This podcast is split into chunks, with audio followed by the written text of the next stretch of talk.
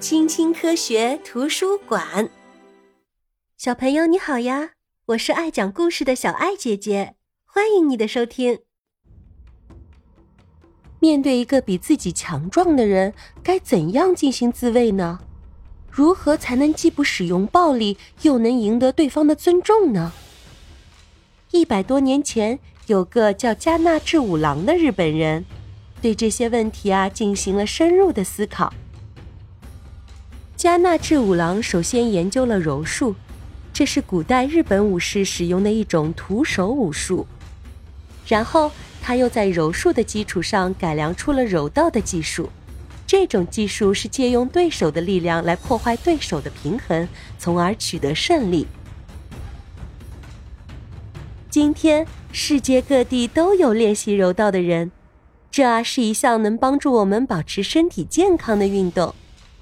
更重要的是，柔道还可以让我们在日常生活中保持良好的行为规范。所有柔道运动员都必须了解柔道的道德准则，并要一直牢记于心哦。柔道的道德准则是：礼貌、勇气、友谊、自我控制、诚信、谦虚、荣誉、尊重。小朋友，我们现在来到了柔道馆。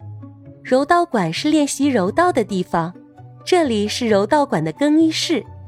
在更衣室里，孩子们换上柔道服，系上腰带，还要扎起头发、摘下首饰、剪短指甲，以防在训练的时候抓伤对手。小朋友都准备好了吗？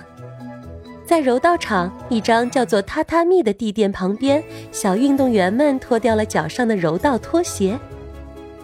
他们在老师的对面排成一排，嘿！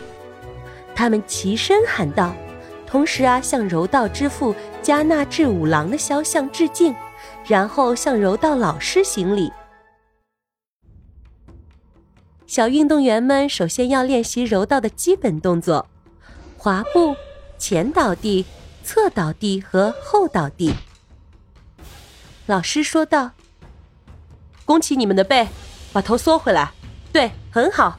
你们可以用手掌拍打榻榻米来缓冲摔倒时的力量。”接下来，柔道运动员们互相训练力技。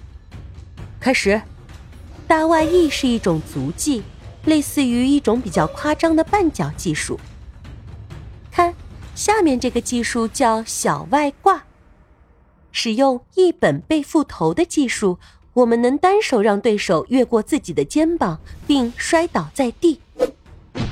柔道啊，有一百多种不同的招式，每个招式都有一个日文名。你看，柔道运动员可以抓住对手袖子的外侧和衣襟，但是啊，不能去抓腰带哦。这个抓的动作叫做抓握法。在练习的时候，进攻方叫做取，防守方叫做受。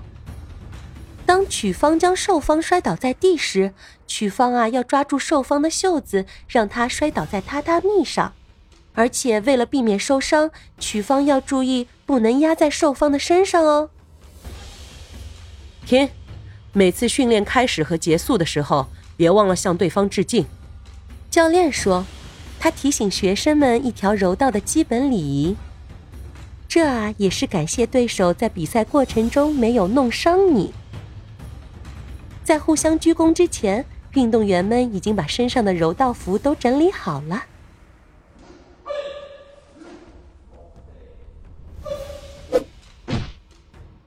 对手已经被摔倒在榻榻米上了吗？那么现在的目标就是让对手躺在地上动弹不得。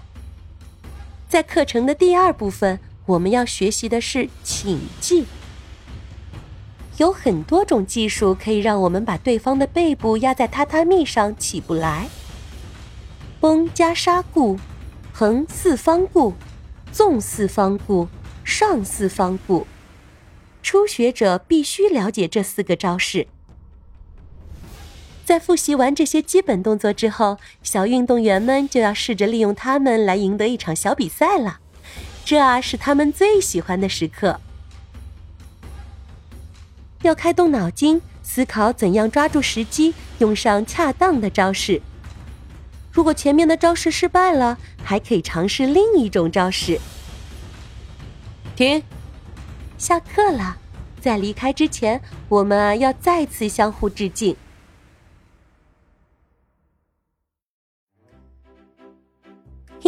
有惊喜！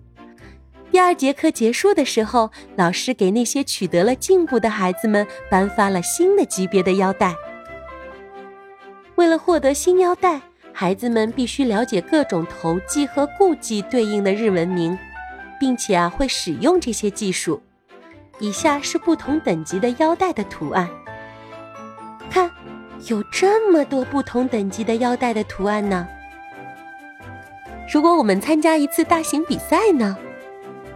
看，裁判用准确的手势表明刚刚谁得了分，有效得五分，既有得七分。